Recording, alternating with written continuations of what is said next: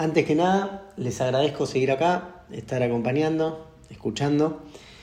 Y eh, bueno, hoy quiero hablar de una temática que me parece súper importante. Obviamente la van a escuchar en todos lados, están todos con este tema, que es la inteligencia artificial. Por ahí voy a dejar la parte más técnica o la explicación más técnica para otro, otro episodio, otro capítulo, lo que, o como quieran llamarlo. Em, la idea hoy es hablar de algo muy reciente, que fue una entrevista que se dio justamente ayer con el CEO de Google, Sundar Pichai, sobre em, ciertos miedos o ciertos problemas o cómo lo están llevando el tema, las grandes corporaciones, el tema de la presentación de esta nueva tecnología que es la inteligencia artificial, para lo cual ellos están teniendo una metodología, un método de ir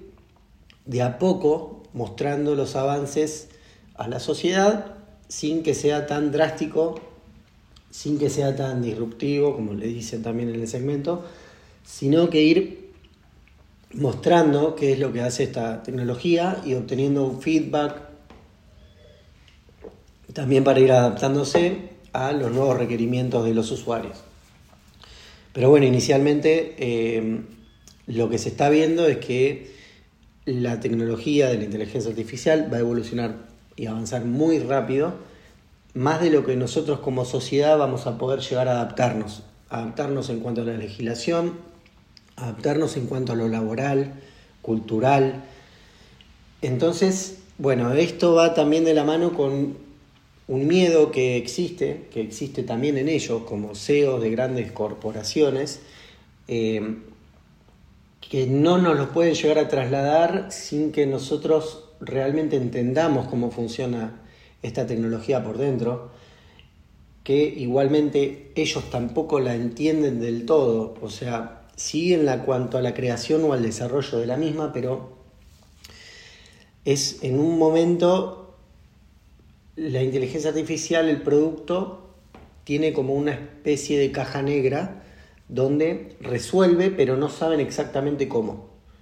Es un poco como el cerebro humano, resuelve pero no se sabe exactamente cómo. Hay mediciones, se, puede, se pueden tomar imágenes, eh, pero no se puede saber exactamente cómo funciona a la perfección, ¿no? Hay algunas cosas que se van deduciendo. Esto mismo está pasando con la inteligencia artificial, el cerebro tecnológico. Bueno, eh, aparte de estas de estos temas, el tema filosófico, el miedo, si, va a ser, si va a ser el bien o el mal, para mí hay un punto fundamental que no lo tocan porque eh, a ellos no les importa, pero que es importante que nosotros lo sepamos, el resto del mundo que no, que no es CEO de Google o de OpenAI y ninguna empresa que sea de tecnología que esté hoy como punta de lanza. Y es el tema que en esta nueva revolución industrial que va a tener que ver con eh, esta nueva era de la información y el autoaprendizaje, va a tener líderes que, que son los que actualmente están con esta revolución, que, son las empresas grandes, las corporaciones, eh, todos los que hoy por hoy tienen el capital y los recursos no solo a nivel infraestructura, sino capital humano para poder avanzar, patentes y demás, sino también algo que es clave, que son los datos. O sea, Facebook, Google, Apple, Elon Musk con sus miles de empresas, tienen datos, información,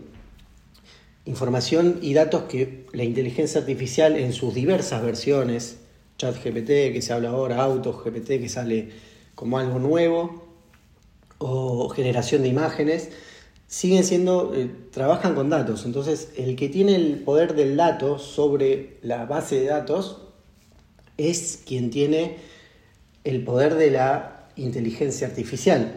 Entonces, ¿cuál es la diferencia antes? Con los avances tecnológicos que hubo hasta el momento, existía la posibilidad de que un grupo de personas, la típica historia de garage de Steve Jobs y miles más, que desde el garage, obviamente generalmente esto es desde el garage, en un garage en Silicon Valley, ¿no? No, no acá, no en un garage por esta zona, pero sí se generan estas se generaron estas situaciones donde existió la posibilidad que una empresa sea generada por un grupo de personas con una idea y a fuerza de trabajo generar una aplicación, después obviamente conseguir inversores, el método de startup. Pero, ¿cuál es la diferencia con esto? Bueno, ahora va a haber startups de inteligencia artificial, pero la base van a tener que trabajar con alguna de estas grandes empresas y sus grandes productos, por ejemplo con la API de OpenAI, con la API de que genere Google con su producto y así con cada una, o sea, se va a depender de estas grandes empresas. A diferencia de antes que con estas nuevas startups se les competía a las empresas grandes, se les competía con un nuevo producto, se les competía con un nuevo buscador, el ejemplo de Google, compitiendo con Yahoo, que ya por ahí ya estaba establecido, o era con algo nuevo, con una novedad, con una innovación. Ahora se va a complicar hacer eso para las startups, porque ya eh, la información, la cantidad de información y datos que estas grandes empresas van a seguir creciendo y teniendo, teniendo, teniendo cada vez más, van a hacer que sean súper poderosas en este nuevo mundo que va a estar totalmente dominado por la inteligencia artificial en todos los aspectos, en todos los tipos de productos y servicios que existan, finanzas, gobiernos, absolutamente todas las ramas industriales, todas las ramas corporativas van a estar invadidas por la inteligencia artificial, así que en este nuevo mundo